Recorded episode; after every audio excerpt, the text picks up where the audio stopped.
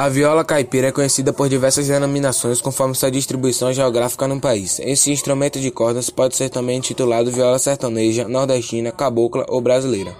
Ela é muito comum na porção interior do Brasil e é considerada um dos ícones populares da música brasileira.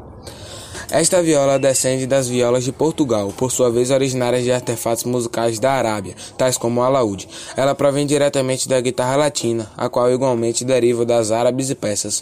Os instrumentos portugueses desembarcaram em território brasileiro pelas mãos dos colonos da metrópole portuguesa. Aqui ela foi utilizada pelos jesuítas na doutrinação religiosa dos nativos.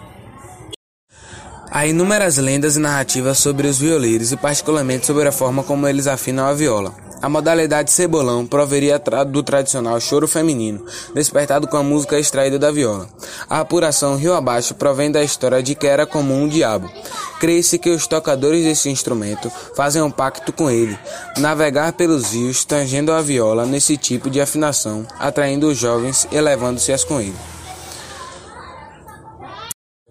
A forma como ela é executada é distinta do toque de violão normal, pois suas cordas são tangidas não uma de cada vez como neste instrumento, mas sim de duas em duas. A afinação dos dois artefatos também é diferente, pois na viola geralmente são realizados acordes abertos, como Ré maior ou Sol menor, o que não acontece quando o violão é afinado. Conclui-se, portanto, que apesar do formato de ambos ser quase sempre semelhante, há mais diferenças entre eles do que simultaneidade.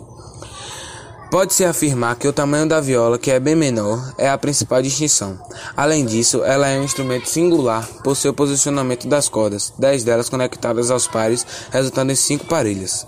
As duas simetrias mais agudas são afinadas no mesmo conjunto de sons, a mesma nota em altura idêntica. Os outros pares são apurados em oitavas, ou seja, nota igual com distâncias e alturas de uma oitava.